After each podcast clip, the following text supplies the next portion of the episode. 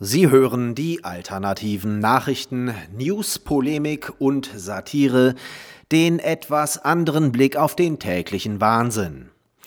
Heute geht es um Kollateralschäden und höchstamtliche Fehlleistungen. Noch ein Kollateralschaden. Während des Endlos-Lockdowns wegen der chinesischen Greisengrippe sind mehr Menschen an den Folgen von Drogenkonsum gestorben wie die Drogenbeauftragte der Bundesregierung, Daniela Ludwig, von der Drogenexpertenpartei CSU heute Morgen in Berlin mitteilte, wurden 2020 insgesamt 1581 Todesfälle in Zusammenhang mit illegalen Drogen registriert. Dies sei ein Anstieg von 13 Prozent gegenüber dem Vorjahr. Ludwig sagte, für suchtkranke Menschen sei die Lage durch Corona mehr denn je dramatisch. Nun befasst sich Frau Ludwig hier nur mit den Drogen, die der Staat willkürlich für illegal erklärt hat. Wir wollen gar nicht erst wissen, wer sich in letzter Zeit aus lauter Frust über seine zerstörte Existenz oder auch nur aus endloser Langeweile einfach totgesoffen hat.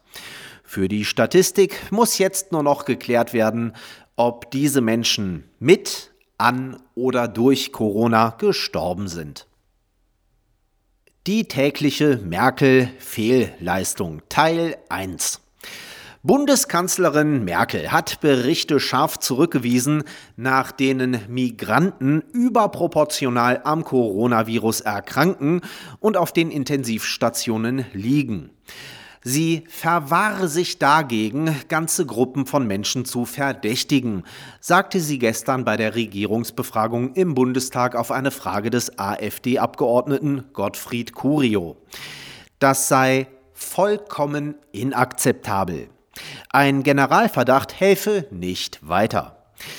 Genau, Frau Bundeskanzlerin, sich mal ein paar genauer aufgeschlüsselte Statistiken anzuschauen, um Probleme und ihre Ursachen zu erforschen, hilft natürlich nicht weiter. Auch nicht dabei, besonders betroffene Menschen vielleicht besser zu schützen. Statistiken braucht kein Mensch in einer Regierung, die nur mit statistisch aussagelosen Fantasiewerten operiert, die man in der Wissenschaft gar nicht kennt, um dann zu sagen, folgt der Wissenschaft. Ja, aber nur der Voodoo-Wissenschaft wie staatsfinanzierte Klimaforschung und Gender-Gaga. Auch ein Generalverdacht hilft nicht weiter. Außer gegen Querdenker, Regierungskritiker, AfD-Wähler, echte Wissenschaftler und Gastronomen. Die tägliche Merkel-Fehlleistung Teil 2. Deutschland steht Kopf. Sie hat es getan. Unfassbar Sensation. Merkel hat sich entschuldigt. Und ganz Deutschland steht Kopf. Oh, sie kann einen Fehler einsehen und sich entschuldigen. Das zeugt von Charakterstärke und sie hat ein Herz fürs Volk. Super. Wofür hat sich die Rautenhexe denn entschuldigt? Nicht für etwas, das sie getan hat, sondern lediglich für etwas, das sie vorhatte, nämlich für ihren Plan, über Ostern die Supermärkte zu schließen. Sie hat sich also für den einzigen Fehler in fast 16 Jahren, den sie nicht begangen hat, entschuldigt.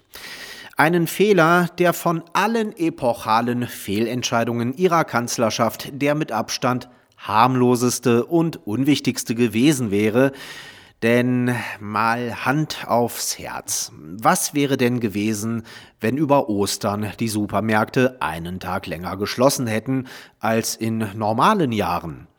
Den meisten wäre es noch nicht mal aufgefallen und die anderen hätten, da es früh genug angekündigt worden wäre, entsprechend mehr einkaufen können. Niemand wäre verhungert, niemand hätte seinen Job verloren, niemand wäre ruiniert gewesen. Supermarktangestellte hätten einen Tag mehr frei gehabt, ohne dass die Supermärkte eine spürbare Einbuße gehabt hätten, da die Menschen deswegen nicht weniger essen und trinken. Was für eine elendige Schaumschlägerei, was für eine erbärmliche Show.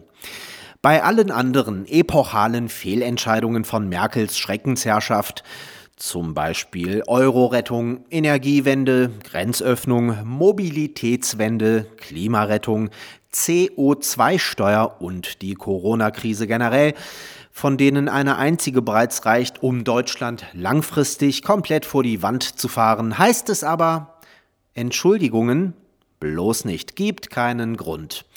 Nochmal drüber nachdenken, auf keinen Fall. Kurskorrektur, Fehlanzeige. Stattdessen munter weiter vor, volle Kraft voraus, Iceberg ahead. Egal.